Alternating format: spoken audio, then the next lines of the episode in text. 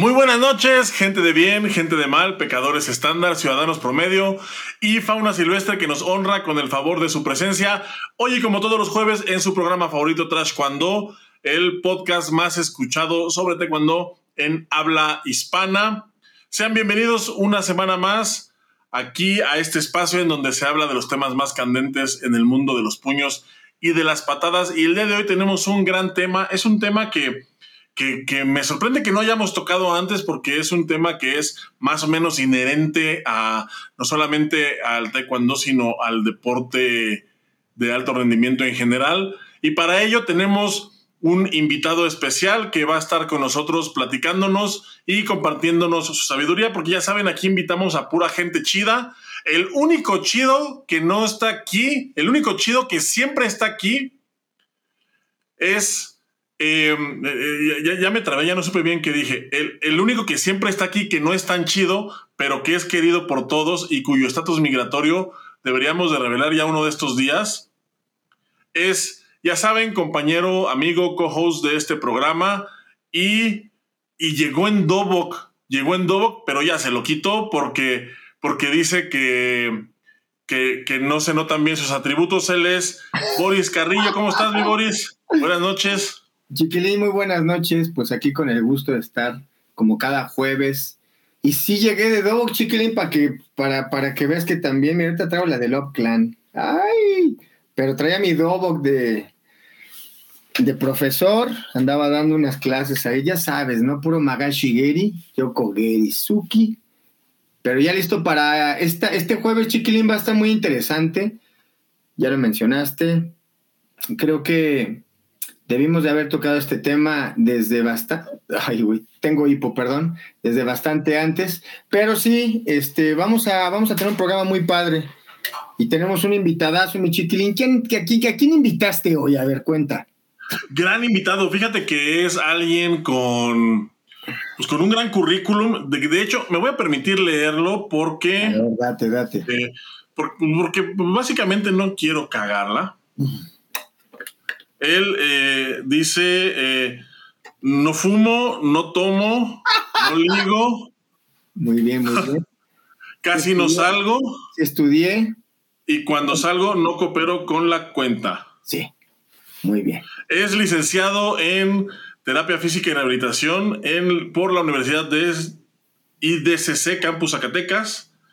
Eh, maestrante en actividad física y deporte en y deporte enfocado al alto rendimiento por la UANL y también pues imparte talleres y pláticas con temas como la disminución de riesgo de la lesión, adaptación del entrenamiento ante la lesión y entrenamiento a la movilidad y un gran currículum que podría yo estar aquí un rato leyendo, pero mejor, ¿qué les parece si lo recibimos y que él nos platique quién es, qué hace aquí y por qué se atrevió a venir? Él es Jaime Buba Rosales. Jaime, ¿cómo estás? Muy buenas noches, bienvenido.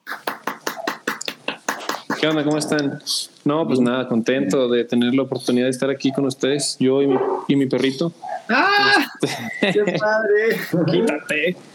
Este, pues nada, muy contento de poder estar aquí con ustedes compartiendo pues, lo que más nos apasiona, que yo creo que es el taekwondo y no cooperar con la cuenta. Y, nada, pues a platicar de, un tema muy interesante. Eh, yo creo que es, muy importante y qué bueno que ya haya espacios como este que se den la oportunidad y que traten de llegar a más personas temas sobre taekwondo. Yo creo que es una labor que no muchas personas hacen y que pues a final de cuentas es muy necesaria. Entonces, pues nada, a platicar.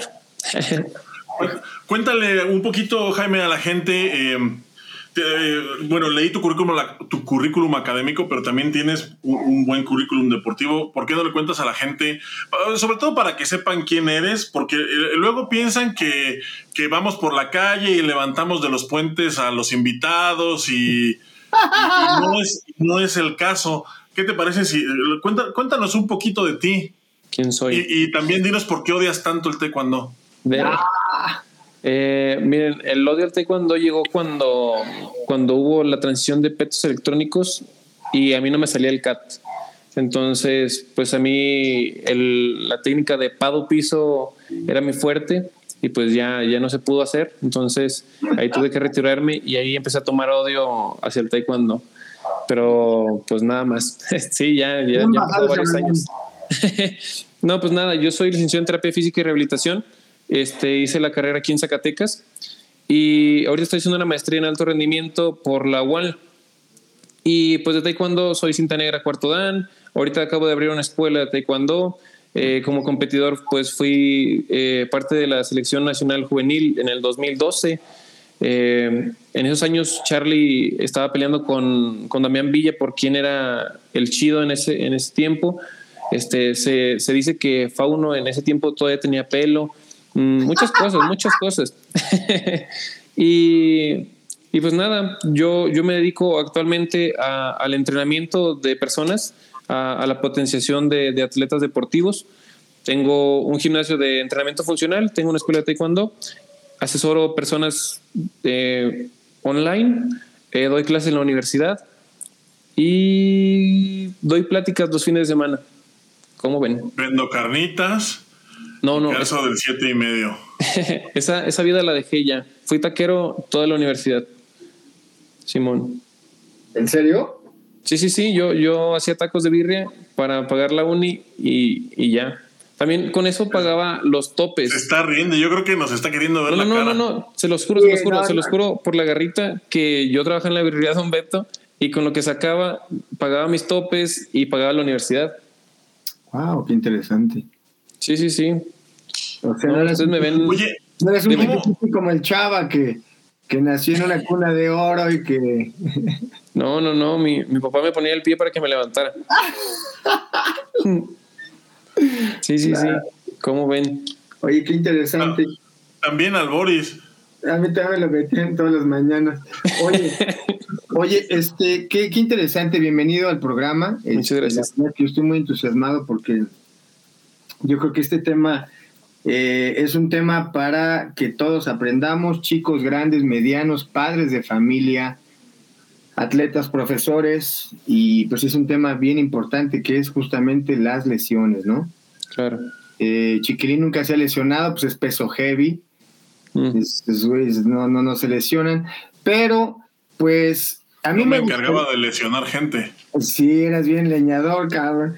A mí, a mí me gustaría que, que empezáramos como, eh, pues de una vez entrar en materia, ¿por qué hay tantas lesiones en el taekwondo? O sea, definitivamente ha habido un cambio en el, en el, en el, en el taekwondo moderno y ahora hay mucha, eh, pues marranean mucho con la pierna de enfrente, se castigan bastante las piernas, las rodillas.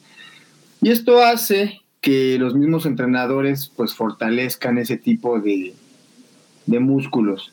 Pero, pero, pues no solamente es fortalecer, sino a veces ya se traen lesiones y, la verdad me gustaría que empezáramos como cuáles son las lesiones más típicas en la actualidad en el taekwondo.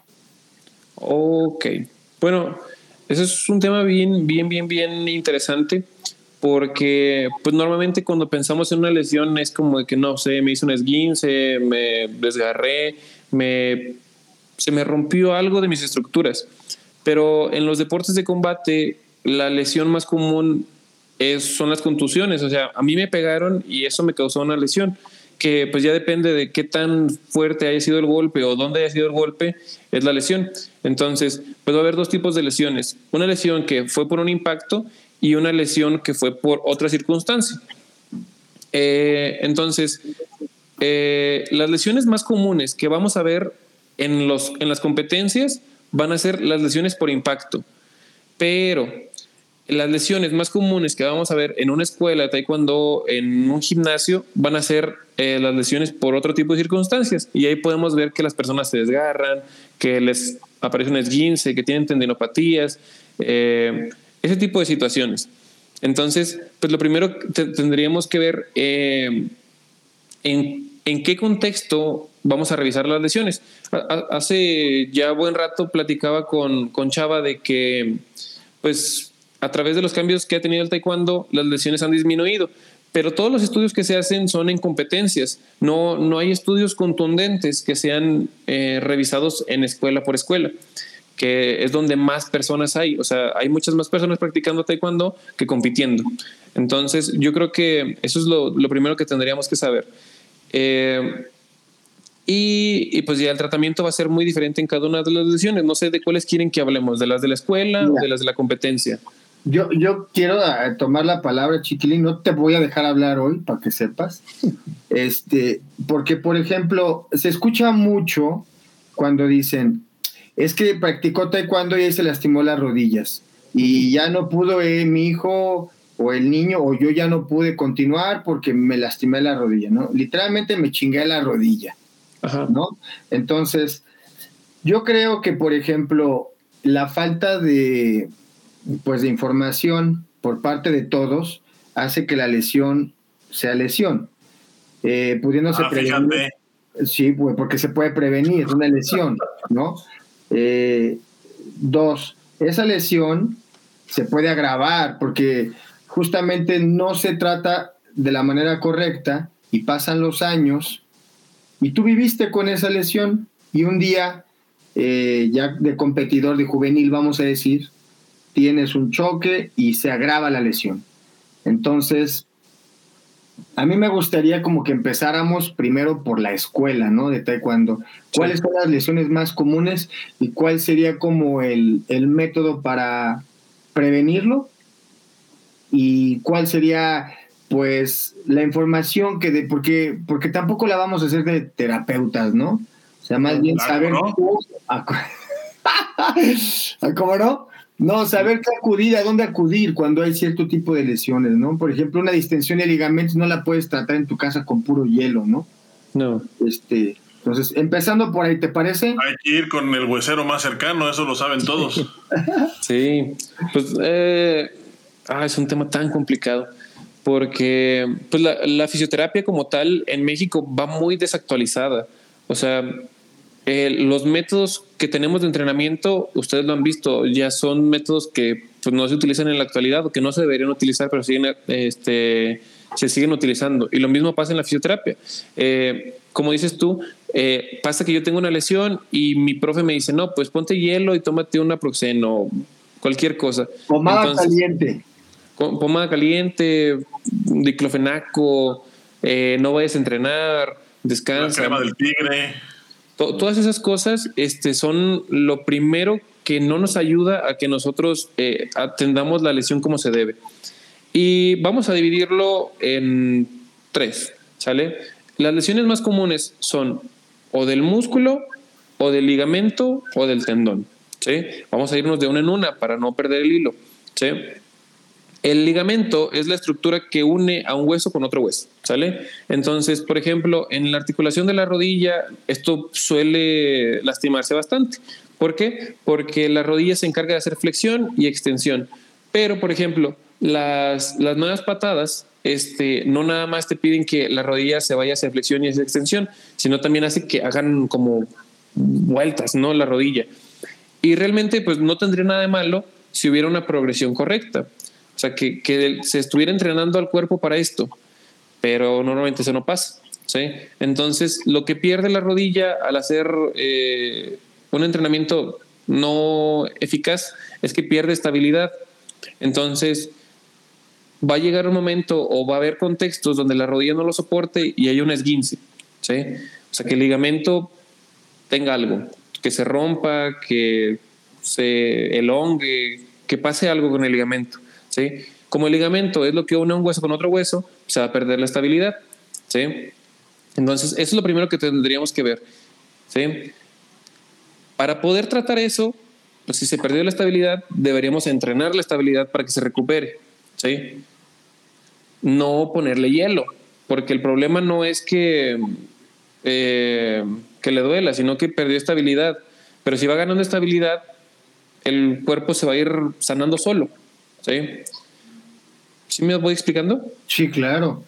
Muy bien. Entonces, eso, eso es lo primero. O sea, el problema es que muchas veces molesta y lo que nosotros hacemos es pararlo. No, hay que ver qué es lo que está faltando para entrenar eso. ¿Sí? Y ya que si se inflamó, pues bueno, a lo mejor ponemos un vendaje para que la inflamación se comprima y nos deje estar entrenando o hacer algo que se llama progresiones y regresiones de ejercicios.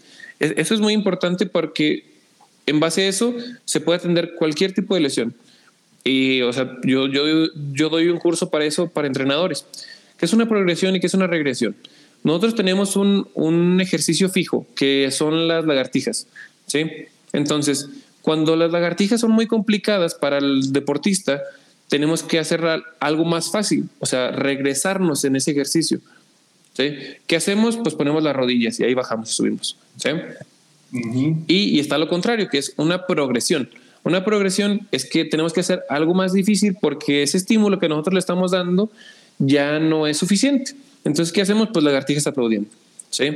En las lesiones pasa lo mismo. No tenemos que descansar, sino que tenemos que ver, ah, ok, el estímulo que yo le estoy dando lo está sobrecargando o este, lo está lastimando. Entonces, ¿qué voy a hacer? Poner uno más simple. Y como va el más simple, va a ir avanzando paso a paso. ¿Sí? A lo mejor por el por la inestabilidad que yo tengo del esguince, no voy a estar pudiendo patear a la cara. Pero ¿qué puedo hacer? Ah, pues puedo patear al peto, eh, puedo hacer nada más step, puedo hacer tal o tal cosa. Ok, es como cuando, eh, por decir, eh, te cambian el entrenamiento normal por natación, por ejemplo. Eso, eso podría ser como eh, algo como lo que estás diciendo, ¿no? Sí, pero el problema es que los taekwondoines no nadan. Sí. eso, es, eso es contraproducente. No, los pueden mandar al gimnasio, los pueden mandar a hacer algo, pero tiene que ser específico al combate.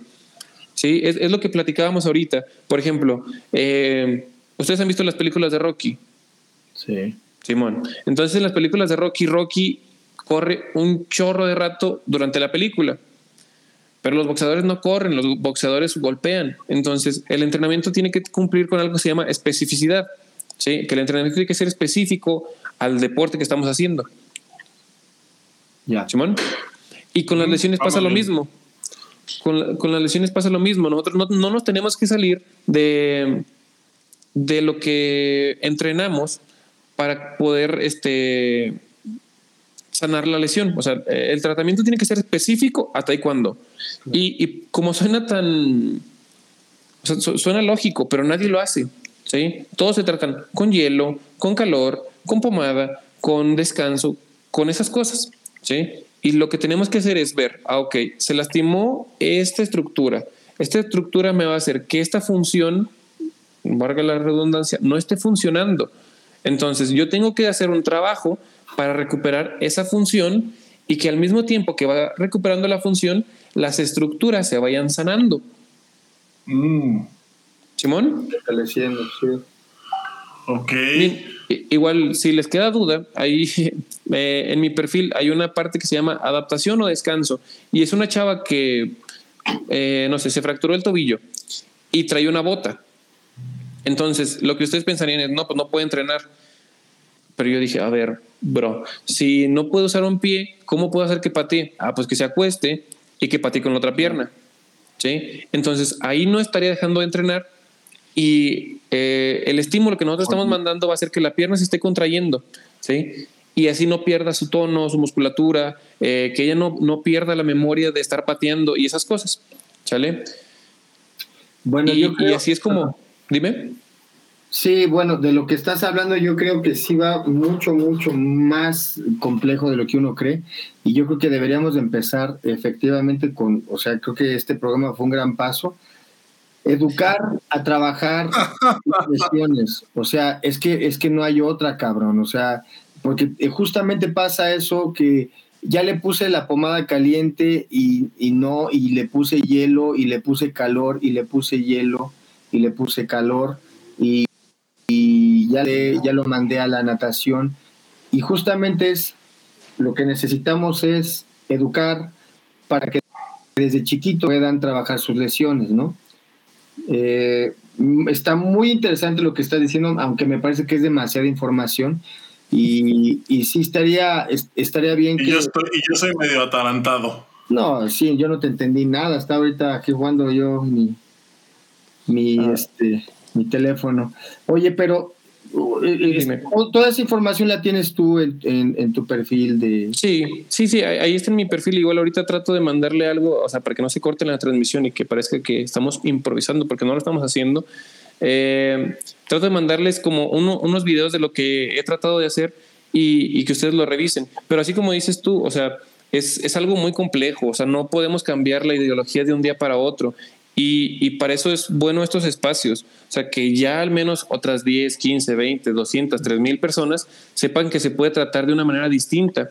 Eh, por ejemplo, hace poco platicaba con, con Alejandro Guizar de Nuevo León, de Tigres, este, de, cómo, de cómo podríamos hacer eso, o sea, cómo podríamos mejorar eh, el rendimiento de los atletas de, de, de selección nacional o, o de un equipo deportivo porque vemos, o sea, la complejidad que ahora es el taekwondo, o sea, hay eventos cada mes y son eventos que tienen una, o sea, como, te digo, un valor muy importante cada uno de estos en, en, las competencias. O sea, por ejemplo, si no, si no ganas en este, ya no vas a tener ciertos puntos para ir a Juegos Olímpicos, a un Mundial, a tal o tal lado. Y, y mantener un atleta sano durante todo el año es complicado. Entonces, eh, yo le decía cómo se podía hacer, pues teniendo a un fisioterapeuta, teniendo un preparador físico, teniendo un psicólogo, teniendo un nutriólogo especializados en deporte y no solo en deporte, sino en taekwondo. Y, y, de eso es de lo que no hay muchas veces. O sea, eh, ¿cómo, te digo? Mm, yo, yo, he batallado bastante porque eh, no se vayan, no me dejen aquí solo. No, no, no, no. es que me dice que tiene ganas de hacer popó, que ahorita viene. Este, yo, yo he batallado bastante porque, pues realmente no, por ejemplo, si yo me dedicara nada más al, a la atención de taekwondo, pues a lo mejor no como, ¿verdad? Pero, este, pues también no, no enfocarme nada más en una cosa, pues a lo mejor sería muy mediocre. Entonces, he estado jugando en ese limbo. Mira, aquí está. Se los voy a mandar por Instagram, a ver si lo pueden este, transmitir aquí ahorita o lo pueden compartir o algo así. Y, eso es algo de lo, de lo que hago. Este, entonces les decía que, pues que es muy complicado eh, la situación actual por todos los estudios que hay de que, o sea, yo no puedo atender a una persona de karate y a una de taekwondo. ¿Por qué? Porque las exigencias son muy distintas. Y, y, dentro de todo esto, por ejemplo, yo estoy a cargo de, de un equipo de taekwondo, pero también va a haber eh, necesidades diferentes entre hombres y mujeres, entre niños, jóvenes y adultos, entre pesos bajos y pesos altos. Y, cada uno de estos tiene que tener un, una atención distinta. Y así.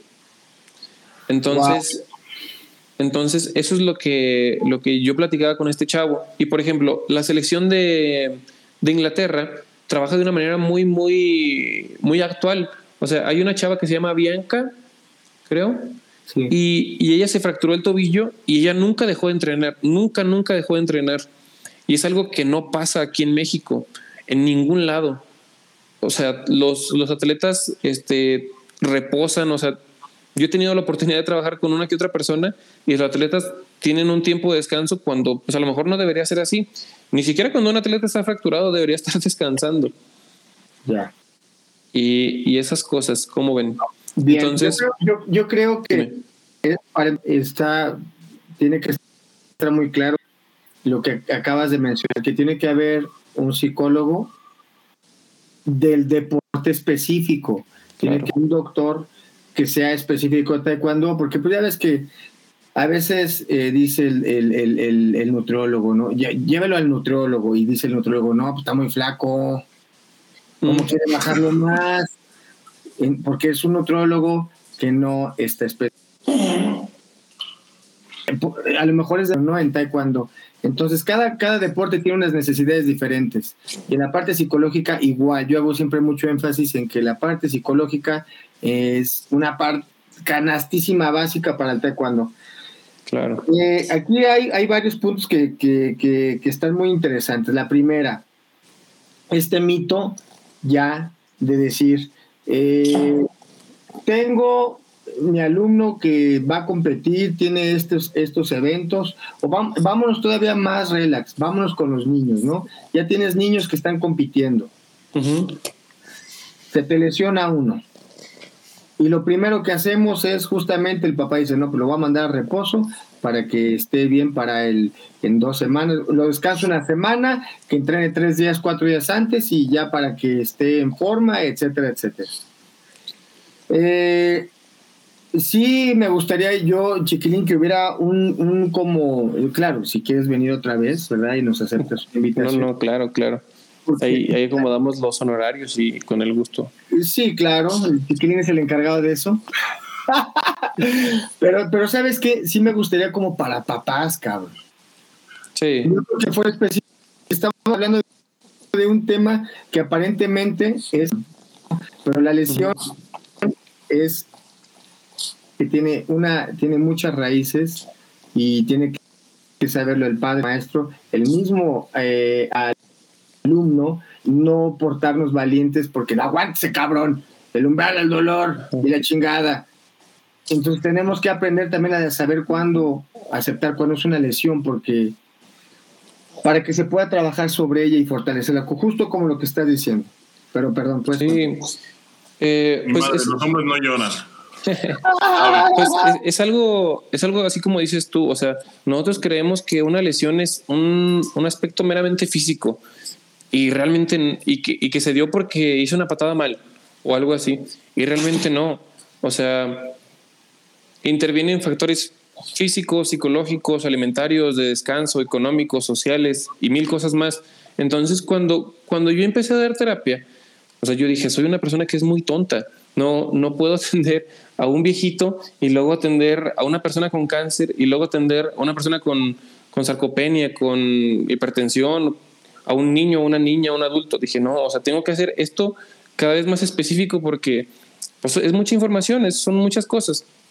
Entonces yo empecé a especializarme en la terapia deportiva y, ahí me fui dando cuenta de que, pues que la lesión, mm, o sea, que, en la lesión el problema no era que, que estuviera inflamado o que estuviera doliendo o que se haya roto, porque muchas veces el problema era el entrenamiento o el descanso o la alimentación entonces, aunque yo hiciera un plan de tratamiento que estuviera bien estructurado para poder manejar el aspecto físico, cuando yo lo regresara a entrenar, iba a tener el mismo entrenamiento, la misma alimentación, el mismo factor psicológico, el mismo descanso y se iba a lastimar otra vez. Entonces yo ahí fue donde dije, ok, eh, tengo que crear o tengo que ver la forma en la que yo pueda llevar las lesiones desde o sea, desde otro punto de vista, desde otra manera de manejarlo, porque así las personas se me van a estar lastimando y lastimando y lastimando y lastimando. Y ahorita, gracias a Dios y a todos los santos, no le hemos regado, creo, tanto. porque, por ejemplo, tenemos, tengo un gimnasio, yo con mi socio, y nosotros pusimos un consultorio en el gimnasio por si alguien se lastimaba, mandarlo al consultorio pero ha sido al revés. La gente llega lastimada y yo digo, no, pues es que nada más le falta mejorar su estabilidad o le falta fortalecer tal músculo, o le falta tal cosa. Y dentro del entrenamiento yo le digo, bueno, tú vas a hacer esto aparte para fortalecer tu área débil. Y eso ha hecho, eso ha hecho que en dos años no tengamos a nadie lastimado. ¿Qué pasa si el área débil es que son idiotas? Pues hay que educarlos. Mira, buena respuesta. Sí, pues es que eh, o sea, eso es, eso es muy cierto. Eh, hace poquito estaba haciendo una tarea de la maestría y, y nos mandaban a decir cómo podríamos combatir eh, la obesidad en México. O la, y, todos los estudios que yo leí, porque leí un chingo, decían, no, pues no hay una buena mm, alimentación en México por las costumbres. Ah, ok, las costumbres están dadas por una mala educación pero una mala educación está dada por un mal sistema educativo. Un mal sistema educativo está, está dado por un mal, este, una mala administración pública. Y luego, la mala administración pública está dada por una mala población. Y es un círculo que da vueltas que lleva a los problemas de un lado, o sea, que no tienen una solución porque es muy complejo resolverlos, pues. ¿Qué, podríamos hacer? Dime. Ok, este, te voy a poner un ejemplo que, que personalmente, ¿no? Me pasó. Entonces, estaba yo para un evento y... Paréntesis, Boris es idiota. Sí, muy. Todos, Conte- todos. O sea, contexto, ¿no? Ok. Sí, contexto. Mira, resulta que eh, estaba, me lastimé un empeine, lo tenía fisurado, en teoría. Sí. Entonces, el dolor era demasiado y no podía usar la pierna derecha. Me sacaron todos los estudios, porque estábamos viendo en la CONADE todos los que había. Entonces, no tenía ninguna fisura, pero en realidad eh, era, era un dolor que era como de una fisura. Entonces me, me- me empezaron a tratar. Y no hallaban y no hallaban y no hallaban. Me seguían haciendo estudios, terapia, láser, ultrasonido, todo lo que te puedas imaginar me lo pusieron. Eh, y hasta que, pues, fue una, era una depresión. O sea, era una depresión que no, no me dejaba avanzar. Y, pero esto te estoy hablando que, que esa depresión se extendió como por seis meses y no salía, no salía la lesión. Y yo dije, pues que me operen, o sea, pero no tenía nada en el empeine. Entonces, justamente la falta de información es no saber dónde atacar el punto, dónde, eh, pues que tú puedas trabajar la lesión por la falta de conocimiento. Y tú como atleta, perfectamente tienes que saber para que tú puedas tener un mejor desarrollo, porque ese tipo de lesiones no te dejan avanzar porque en algún momento vas a colapsar, antes o después. Y como ya lo dijiste, un atleta de alto rendimiento tiene muchos eventos, tiene, este, pues en teoría nunca está al 100% porque siempre está lastimado, es un deporte de contacto, entonces están trabajando las lesiones. Yo no podía creer que no pudiera salir de esa lesión cuando me había yo permitido poner de todo. Cuando no me ponía nada, nunca me lesionaba, pero yo no entendía que era una depresión. Porque exactamente lo que dice Chiquilín, los, los hombres no lloran, y yo en mi vida he llorado, cara. Mi vida. No, es bastante bueno llorar. Eh, yo lloro bastante seguido. No, Eh, pues, ¿No, no, no no eres hombre? soy no como Ken. entendía. ¿No han visto la película de Barbie? No, no spoilers. Que no, Bro. no, ahí sí te fallo. Pero mira, el punto, el punto es ese, ¿no? Justamente que no solamente es la, la el hecho de que te quieras portar valiente y que tu umbral al dolor sea muy alto y que eres un elemento fuerte en el entrenamiento y en las competencias. Es que también pues tienes que cuidar el- el- justamente con lo que vas a competir. Claro. Entonces, eh, bueno, era el paréntesis de lo que me pasó a mí que no hallaba y hasta que el psicólogo con el que estuve trabajando me dijo, güey, esto es una depresión, cabrón. O sea, Sí, y, y eso, y eso es muy común. O sea, es lo que platicábamos ahorita. O sea, una lesión no nada más es que el, el músculo se rompió, realmente tiene un trasfondo enorme. Y, y yo no sé por qué Dios me dio esos ojos para ver, pero sí me di cuenta de que, o sea, aquí hay algo más. O sea, no, no nada más es que el músculo se haya roto. O sea, este güey se va a seguir lastimando si no solucionamos esto, si no atacamos esto. ¿Por qué? Eh, pues por lo que ya platicamos, o sea, no, no, no nada más es un factor físico, sino también in- influyen más cosas. Y, y, por ejemplo, la terapia que se daba antes o lo que se utilizaba antes, que yo creo que todavía se utiliza, espero que ya no tanto, es una enfermedad que ate- atacaba lo fisiopatológico. O sea, nada más era recuperar el músculo y ya, recuperar la función y ya. Pero, pues actualmente se trabaja con un, con un sistema más biopsicosocial que, que ataca lo biológico, lo psicológico y lo social. Eh, para este tipo de tratamiento se utiliza un tipo de terapia que se llama cognitivo-conductual, que va enfocada, o sea, es una corriente psicológica lo que se utiliza para tra- trabajar algo físico. ¿sí? Eh, miren, las lesiones son bien complejas y lo que nosotros debemos hacer en una lesión es, lo primero es informar al paciente. O sea, que yo le diga qué está pasando, por qué está pasando, qué va a pasar después, qué puede pasar, qué no puede pasar, todo ese tipo de cosas. Yo tengo que darle información al paciente, educarlo, ayudarlo a que, a que sepa qué está pasando en su cuerpo. Y después de eso tenemos que hacer cosas como enseñarle a qué va a hacer él cuando empiece a molestarle la rodilla, qué va a hacer él cuando se le inflame, qué va a hacer él cuando este, le toque pelear y, y no se sienta tan fuerte, ese tipo de cosas. Y en el tratamiento dice que, les voy a leer un poquito porque pues así parece que sé, pero no sé tanto.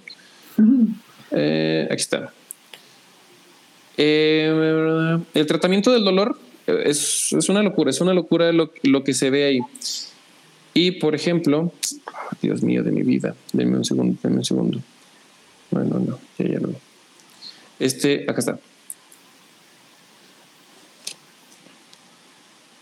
Eh, la, la, terapia, eh, la terapia cognitivo-conductual nos dice que tengo que proporcionarle información al paciente, lo que ya vimos ahorita. Tengo que promover una actitud positiva de afrontamiento al dolor. Tengo que eh, elaborar estrategias de afrontamiento, o sea, que, que él quiera avanzar. Tengo que yo darle esas herramientas y luego promover una implicación activa, o sea, que él haga ejercicio. Y aquí dice algo bien importante que, que va con lo que tú me has dicho. Dice, mejorar el estado emocional, aprender a vivir con el dolor y sus síntomas y esas cosas son lo que nos ayuda a tener una buena terapia. Que el paciente sepa qué va a pasar, que mejore no nada más su estado físico, sino su estado emocional y que tenga estrategias para poder afrontar la lesión. Eso es eh, lo que deberíamos estar haciendo. O sea, yo, yo, aquí tengo una presentación, pero no, son como 200 diapositivas eh, de lo que les podía platicar.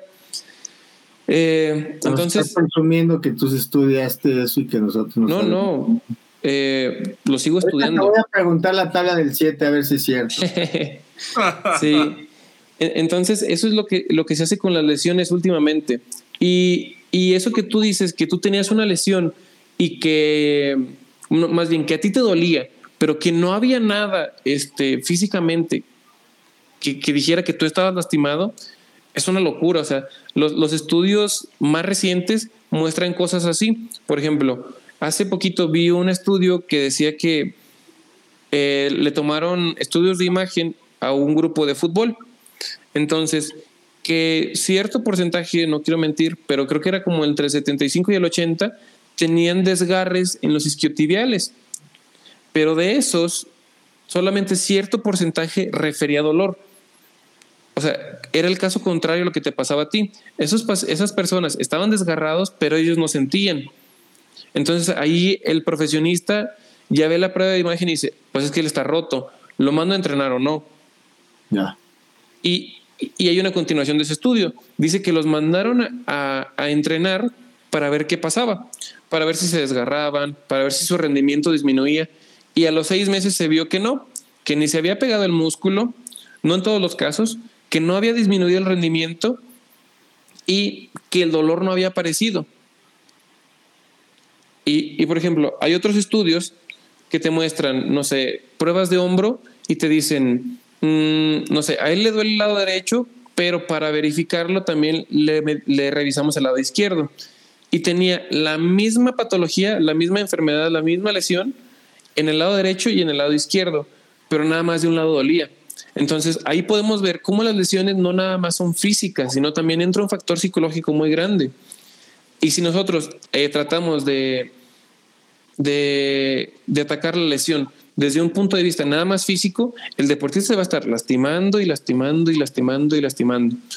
Eh, realmente poder prevenir una lesión mm, es casi imposible, pero se puede estar monitorizando eh, el estado del deportista. Por ejemplo, yo sé cómo estoy hoy, porque hoy me hicieron pruebas de físicas. O sea, ya me salió que corro a tanta velocidad, ya me salió que pateo a tanta fuerza, ya me salió que tal y tal cosa pero no sé cómo voy a estar en un mes. Ahorita ya hay pruebas que te dicen, hoy estás así, mañana otra vez estás en la prueba, estás así. Y todos los días puedo ir viendo cómo está mi deportista. y aquí puedo ver, ah, ok, si ayer me estaba pateando a, no sé, 50 kilos de fuerza y hoy me pateó a 20 kilos de fuerza, ¿qué está pasando? y ahí valorar. No, pues pasa esto, esto y esto y esto. Entonces, en mi entrenamiento voy a poner esto, esto y esto para poder prevenir una lesión. Claro. Y así. es como tomar, tratar de tomar el mayor número de factores que puedan mermar o que puedan. Porque, por ejemplo, en el caso de la bajada de peso, en el caso de, de pues, hace mayor, no hay agua eh, a nivel muscular, entonces ahí puede haber son muchos factores que también estresan al, atleta, ¿no?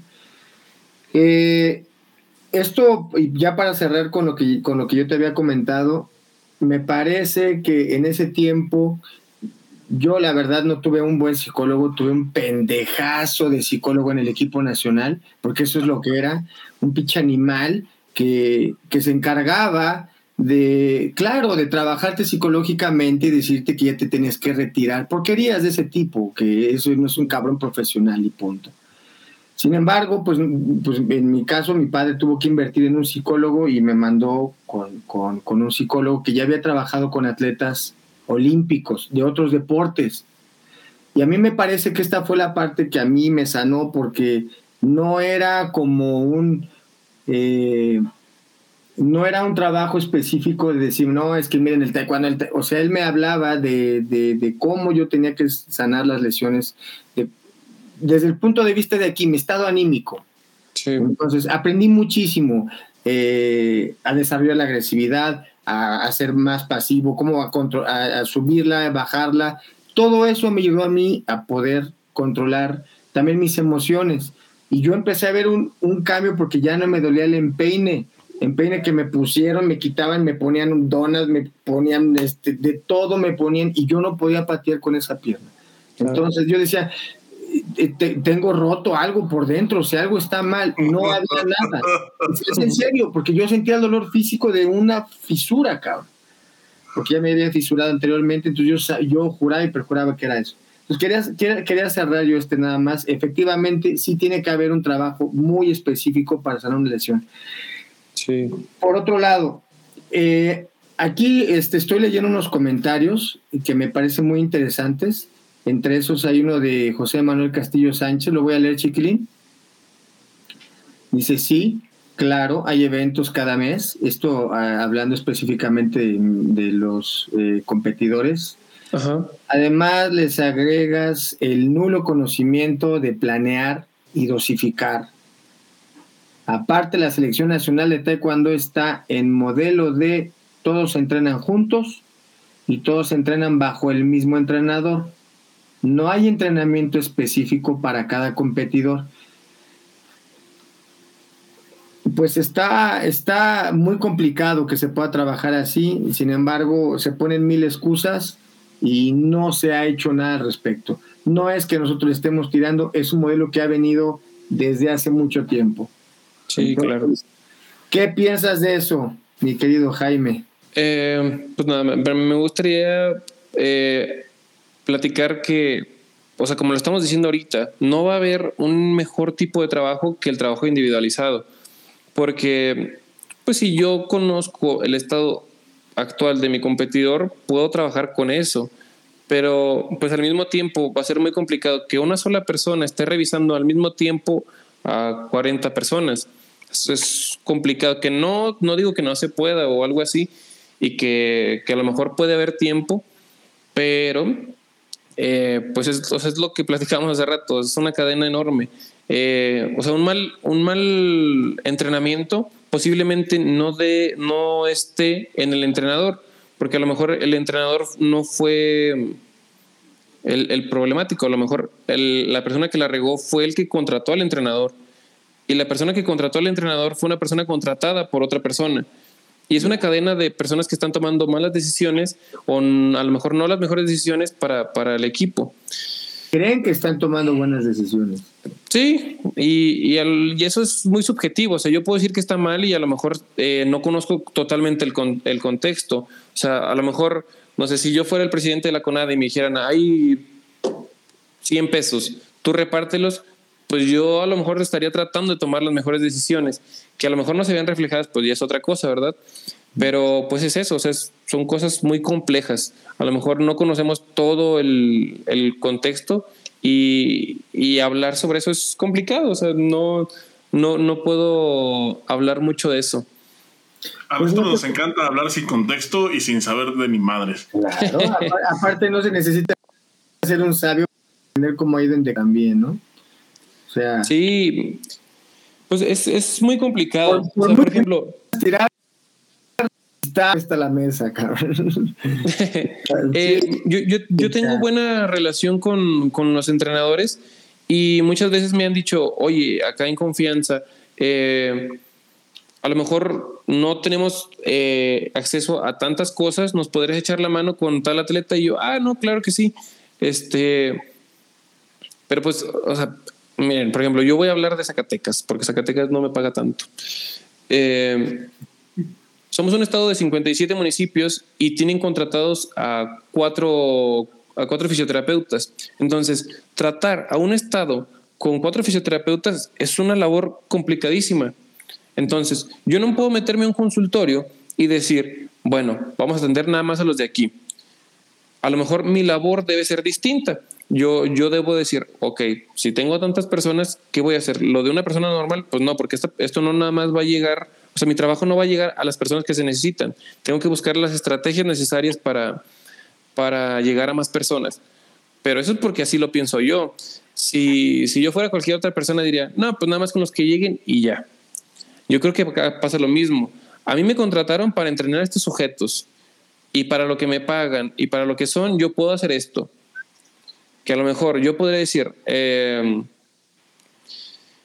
ok, ya me pagaron tanto, tengo a estas personas, yo voy a tratar de hacer una estrategia para que se entrenen de manera más individualizada. ¿Sí me expliqué? Boris no te está entendiendo nada, tú sigue. Ya, había, ya, ha habido, ya ha habido metodólogos que lo han intentado, el caso de Pedro Gómez Castañeda, que estuvo trabajando. Sí, pues, o sea, yo, yo, entrené con él. Y, y pero no le permitían que él, él estaba el, el, el programa y, y, no le permitían porque pues había otros que ellos consideraban que su trabajo no era lo adecuado para el, ciclo que según ellos estaban. Entonces era como desayunarte una ensalada bien rica y en la tarde una hamburguesa bien marrana y luego, o sea, no había, no había una coherencia entre un entrenamiento y, otro. Sí, y eso va mucho más atrás. O sea, yo, ¿cómo, cómo puedes decir que tu entrenamiento es mejor que el mío? ¿Cómo, ¿En qué lo basas?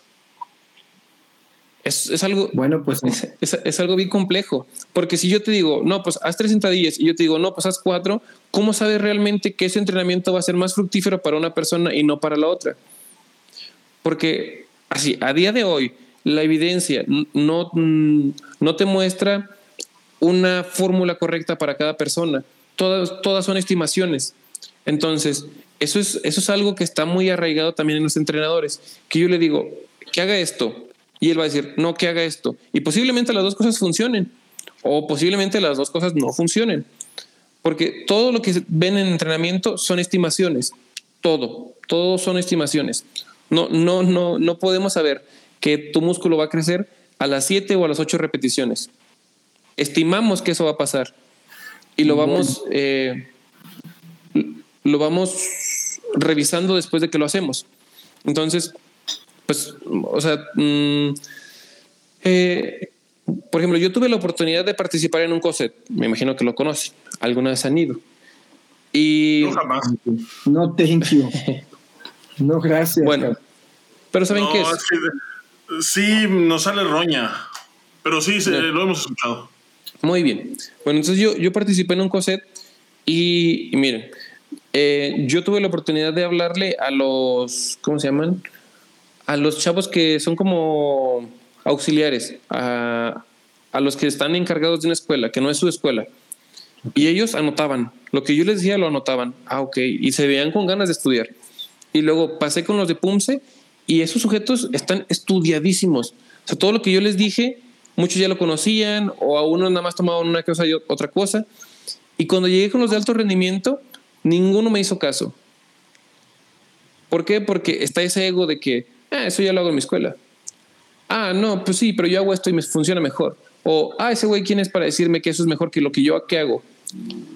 Entonces, son, son conflictos a lo mejor no tan políticos, sino más bien como de ego, de decir, es que mi entrenamiento es mejor que el de él, pero también cómo sabemos que eso es real. Son, son, son temas donde dice mi socio, son temas donde nadie va a tener la razón. Y yo podría decir, sí, el entrenador de la selección es tonto, pero ¿cómo sé que es tonto y que mi trabajo es mejor que el de él? Ok, yo sí te puedo contestar eso. Dímelo. Yo, yo llevé un entrenamiento con Pedro de un año, en donde me hacía pruebas cada dos meses y, y era exponencial. Yo cuando estuve entrenando con él tuve tercer, tercer lugar en Campeonato Mundial Universitario y, mis, y, y tengo todos los resultados. Cuando llegué a la selección nacional, obviamente hubo un cambio de entrenamiento. Nunca se estuvo de acuerdo con que yo me concentrara, pero me tenía que concentrar, si no, no me iban a dejar salir. En ese tiempo te concentrabas a huevo, te concentrabas a huevo, no había de otra. Obviamente, como el entrenamiento no era, no era. ¿Mande? Todavía es así. Bueno. Como no, como el entrenamiento no era el mismo, evidentemente, no era personalizado el entrenamiento, yo tuve un pues sí, sí, pero, pero abismal. Entonces, eh, porque justamente eso ya no era un entrenamiento personalizado y sí hubo muchos cambios. Por eso yo te puedo decir, eh, los resultados que yo tuve con antes del equipo y después del equipo sí se notaron. Mm. Obviamente porque hubo un cambio de entrenamiento. Si bien bien es cierto que a lo mejor el entrenamiento de la selección pudo haber sido mejor técnicamente, pero físicamente estaba mucho más fuerte, mucho más rápido. Entonces aquí en el equipo nacional, claro que aprendí otras cosas, el técnico táctico, etcétera, etcétera, pero sí bajó mucho mi rendimiento físico, porque yo con él traía, eh, pues estatuas, sabes, eh, ya trabajaste con Pedro, ¿no? Sí. Entonces, pues es una persona muy profesional y en ese tiempo yo, yo y otros muchachos fuimos su primer proyecto. Uh -huh. Entonces, hablo en este caso porque yo sí tuve, desafortunadamente, me di cuenta cómo yo no, no rendía tanto, ¿ves? Sí. Entonces yo sí quería regresar al entrenamiento que me daba Pedro. No podía por, porque pues, eran muy celosos. Sí, no, y, no se podía. No, no se podía. Y, y, es eso de lo que hablamos. O sea, ¿por qué no se podía? Porque ellos decían que, tu, que su entrenamiento era mejor que el que, les, que el que él te podía dar. ¿Sí? Pero ahí entran muchos más factores. O sea, desde que a ti te dijeron que tú ya no puedes entrenar con Pedro, a lo mejor tú ya ibas sin ganas al entrenamiento y así fuera el mejor entrenamiento, a lo mejor tú ya no lo puedes aprovechar al máximo. O sea, son, son muchas cosas las que influyen para decir que una persona es mejor que otra. Y, y, claro, que a lo mejor si es un deporte de alto rendimiento y mi, mi, atleta ya me dio resultados y me está pidiendo que le traiga a tal entrenador, pues habría que ver la forma porque él se va a sentir a gusto y él se va a sentir más, este, mmm, como te digo, él se va a sentir más cómodo, va, va a rendir mejor con el simple hecho de que ya conoce a esa persona y que él confía y cree en que el trabajo que él le va a dar le va a funcionar. Que no dudo que sea muy bueno, pero tampoco dudo que el otro fuera este, bueno. ¿Sí me explico? Sí, sí, sí, sí, sí. estaba muy general, el otro estaba completamente general, era un entrenamiento general. No había, o sea, todos corrían a lo mismo, todos tenían que correr, hombres y mujeres, todo, entonces de alguna manera todo ese conocimiento que, que cuando estás con, un, con un, una persona profesional te dice que pues entiendas qué es lo que estás haciendo y no hagas hacer por hacer, pues todo se rompió, ¿no? Justamente. Sí. Entonces, pues así. Eh, tengo una pregunta porque Boris de verdad no me está dejando hablar y lo veo. Te dejaré. Dime, Chama, dime. Yo, yo soy Oye, intermediario. Eh, hay una. Um, alguna vez yo escuché que eh, justamente hay, se, eh, hablando de taekwondo, se requiere una preparación física un poquito más específica previa a empezar a patear, porque patear el, o, o el, el hecho de patear es un movimiento antinatural y hay que compensarlo de alguna forma. ¿Qué tan cierto es esto y qué tanto podría influir? O sea, si, y si, es cierto, ¿qué tanto puede influir en justamente en lesiones a, a futuro? Sí, Sí, completamente. O sea, eso de que es un movimiento natural y antinatural son cosas muy filosóficas. O sea, yo no te puedo decir que hacer este movimiento o que hacer este movimiento uno es natural y el otro no. ¿Sí? Porque es natural en base a qué y esas cosas, ¿verdad? Pero bueno, eh, la preparación física en el deporte nos sirve para eso, para preparar físicamente al cuerpo a los estímulos técnico-tácticos que le vayamos a dar. Por ejemplo, cuando yo hago una tabla, pues ah, tiene muchas fases ese movimiento. Está en el piso, luego se despega, va en el aire y cae. ¿sí? Entonces muchas lesiones a lo mejor no van a aparecer cuando se despega la pierna, o a lo mejor unas lesiones van a estar apareciendo cuando impacta, otras lesiones van a estar apareciendo cuando cae, o otras lesiones van a estar apareciendo cuando va en el aire. Entonces, la preparación física debe estar específica a que estemos preparando al cuerpo a que él no se lastime y aparte haga de una manera eficiente eh, todos esos movimientos, todas esas etapas del movimiento. Eh, por ejemplo, en, el taekwondo es muy común que nos duela la rodilla, el, tobillo, esas cosas, por repeticiones. ¿sí? Entonces, eso está dado porque nuestro tendón es el que genera el movimiento. Si, bueno, lo voy a mostrar aquí en el video, ¿sale? Por ejemplo, está el músculo, ¿sí? Lo que nosotros trabajamos normalmente es esto, el vientre muscular, lo que está en medio, lo que hace, sí, la parte gordita que se ve del músculo.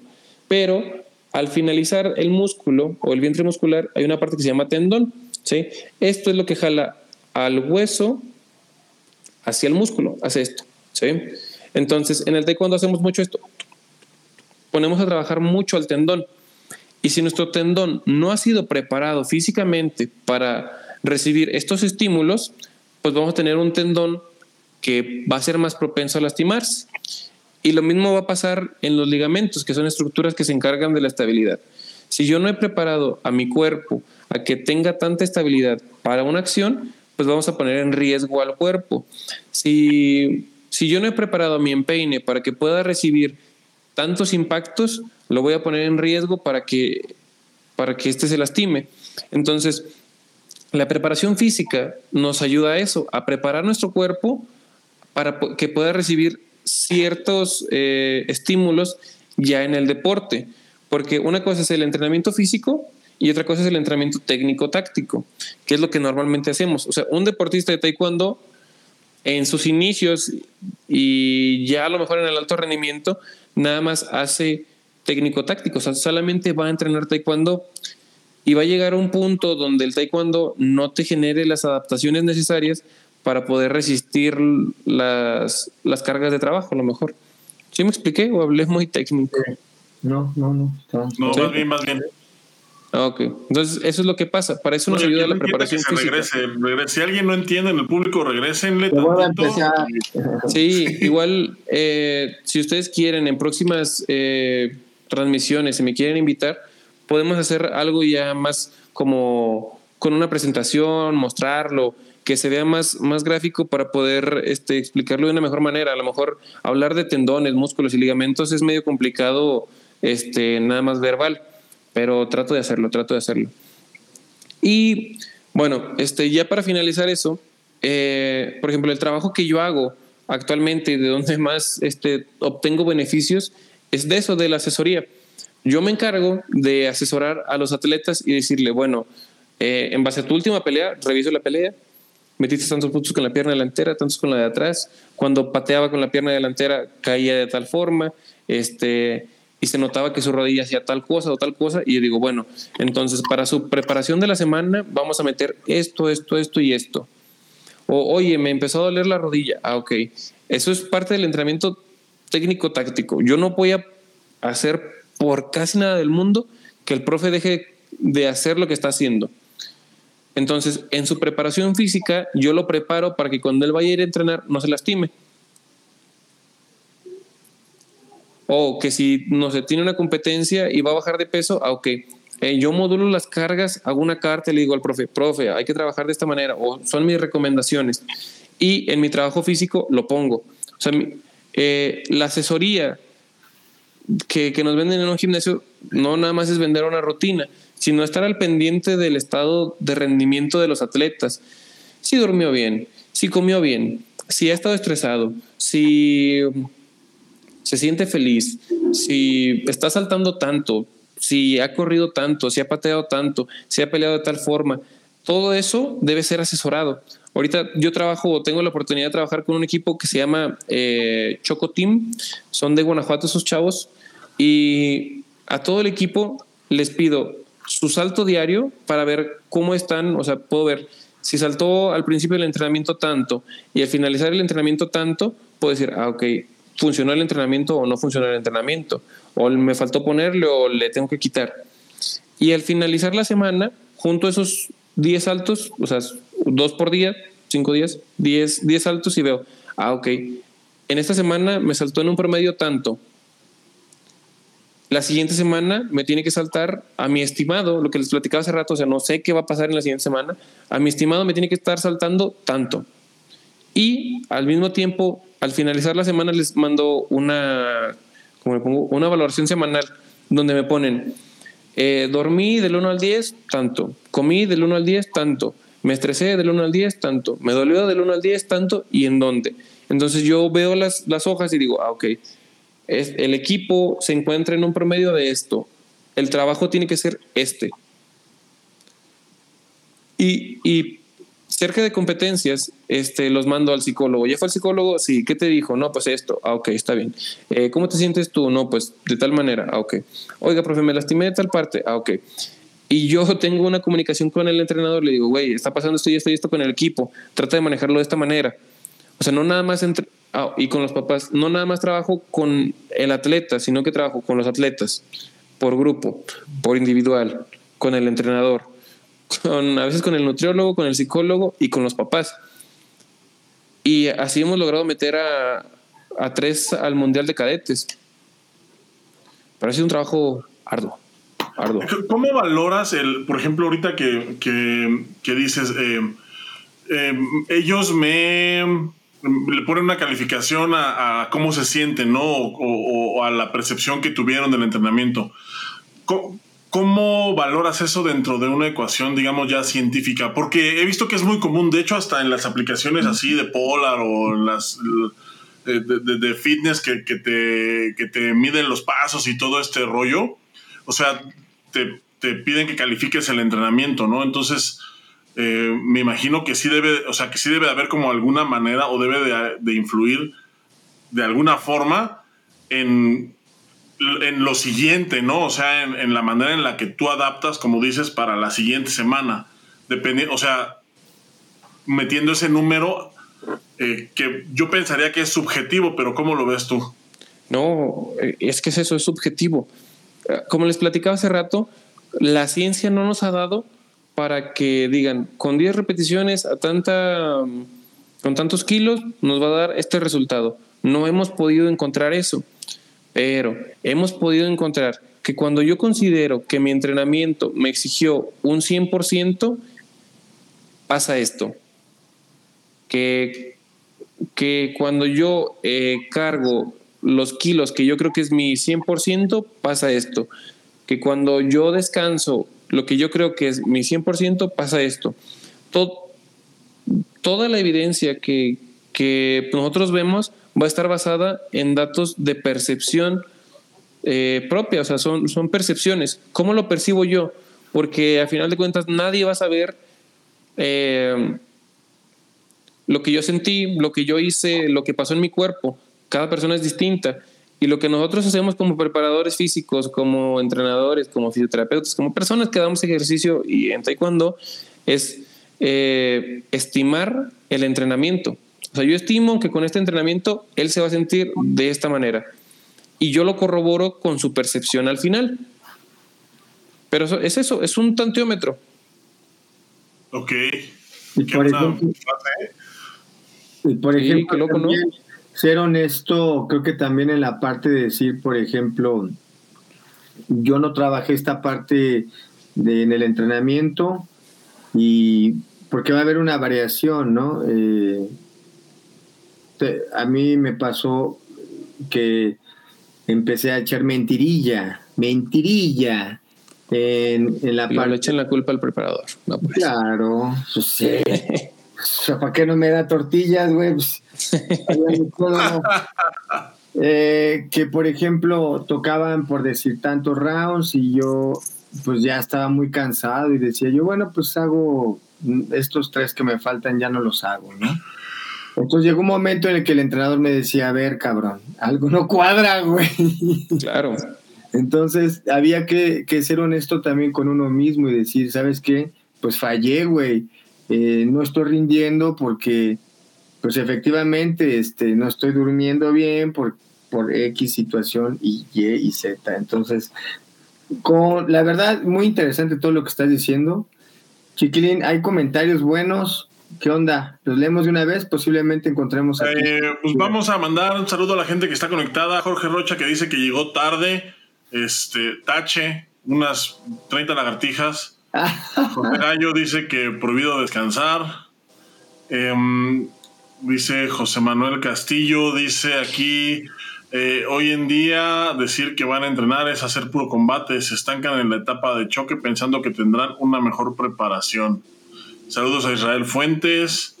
Eh, saludos a Juan Funfay que dice que cuando sale la convocatoria para la Universidad del Fauno, ya la próximamente.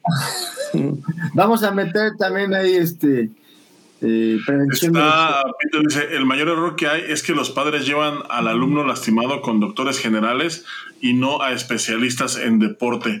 Sí, eso, es muy cierto. A mí me, a mí me ha tocado, eh, o me, tocó bastante que inmediatamente te mandan a descansar, ¿no? O sea, como que los doctores generales inmediatamente, no, pues eh, descansa y pues a esperar a que se sane solo o, que, o que el descanso ayude a que sane solo y ya te mandan ahí pastillas con doping y se acabó. Ah. Jorge Dice saludos a. Pues, a um, Discúlpenme, voy a tener que hablar. Pero es que también hay un problema muy grande. O sea, mm, entiendo, por ejemplo, que, que los lleven a doctores generales. Uno, porque los papás Mm, a lo mejor no conocen realmente a quién los debe atender. Y otra, no hay. O sea, no hay muchos terapeutas que se enfoquen a taekwondo o al deporte mínimo. O médicos que se actualicen de tal forma que los puedan atender. O son muchas cosas, pues. O sea, no creo que los papás lleven con malas intenciones al doctor a sus hijos. Y así. Y el otro comentario que estaba ahí arriba Oh, Dios, a ver, lo, voy a leer. Eso que es muy interesante. También tiene que ver con los recursos, ¿no? Sí, claro. Eh, no es lo mismo que te atienda tu tío, que es el doctor, a que te atienda un específico, ¿no?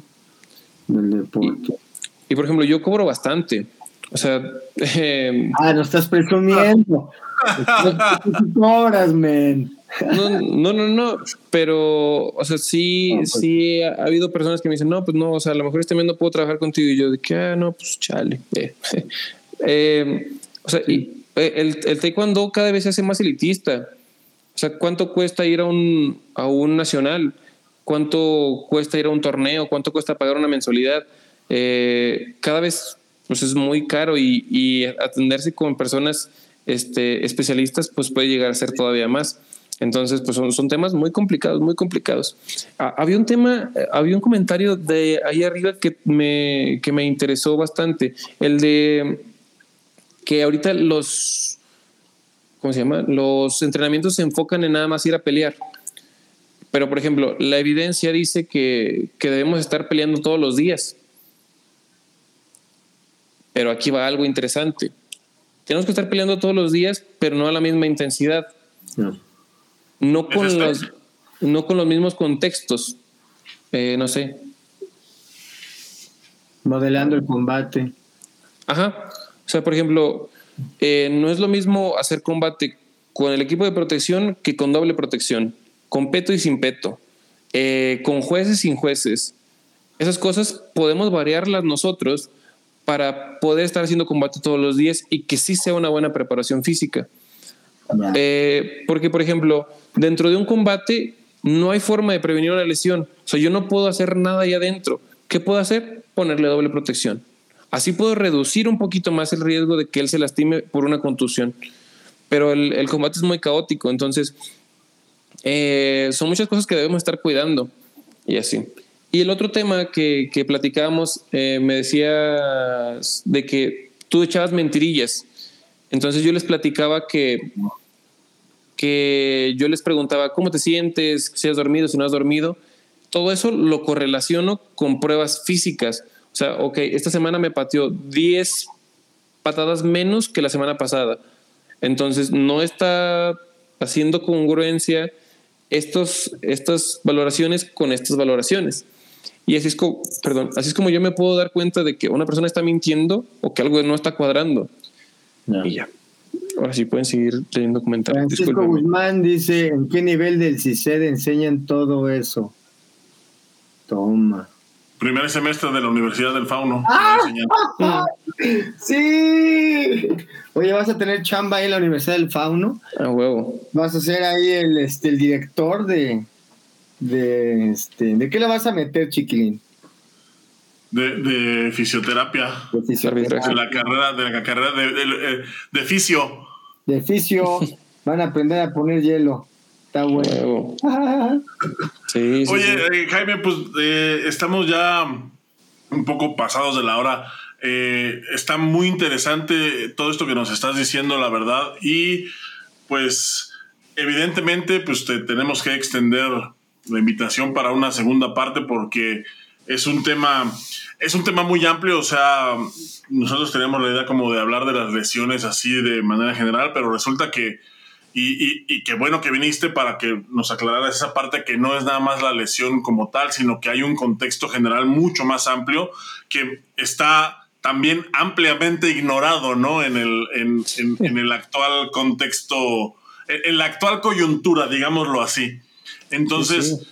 Eh, te agradezco mucho que hayas venido a quitarnos lo pendejo, que hayas venido pues a, a, a compartir tus conocimientos y a, y a compartir con nosotros pues el, el trabajo que, que, haces y pues la verdad te felicito porque está es muy interesante todo esto que, que, nos acabas de contar la verdad es que pues eh, no, yo no me esperaba que, que fuera, que fuera a, a, dar este giro al programa. Boris tampoco, no va, de hecho, Boris yo creo que no va a dormir en un mes, le acabas de... Yo, yo venía preparado para preguntarte si te cortas violeta de genciano, mertiolate, güey, y me todo el pedo aquí.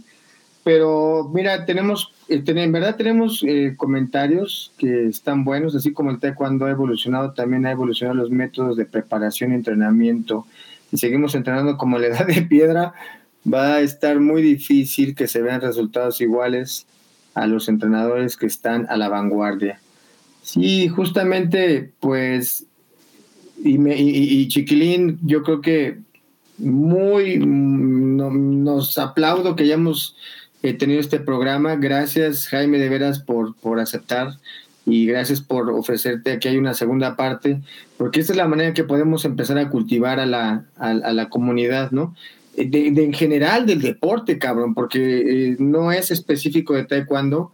Lo que estamos hablando es, y, y, lo vemos todos los días con gente quejándose, atletas que fueron atletas de alto rendimiento, que desafortunadamente no tuvieron eh, un medio, ya sea económico, ya sea de, de, negligencia, de, de muchas cosas, ¿no? Y que se pudieron haber de alguna manera prevenido si se hubiera tenido la información. Pero como no se tenía la información ni por parte del atleta, ni por parte del entrenador, ni por parte de los padres, pues no se llega a concretar nada. Te agradezco mucho, la verdad, que hayas aceptado venir y que, pues, a mí me gustaría que el público ahí nos ponga en la página y sí invitarlos a que nos, que nos manden qué les gustaría, eh, por dónde.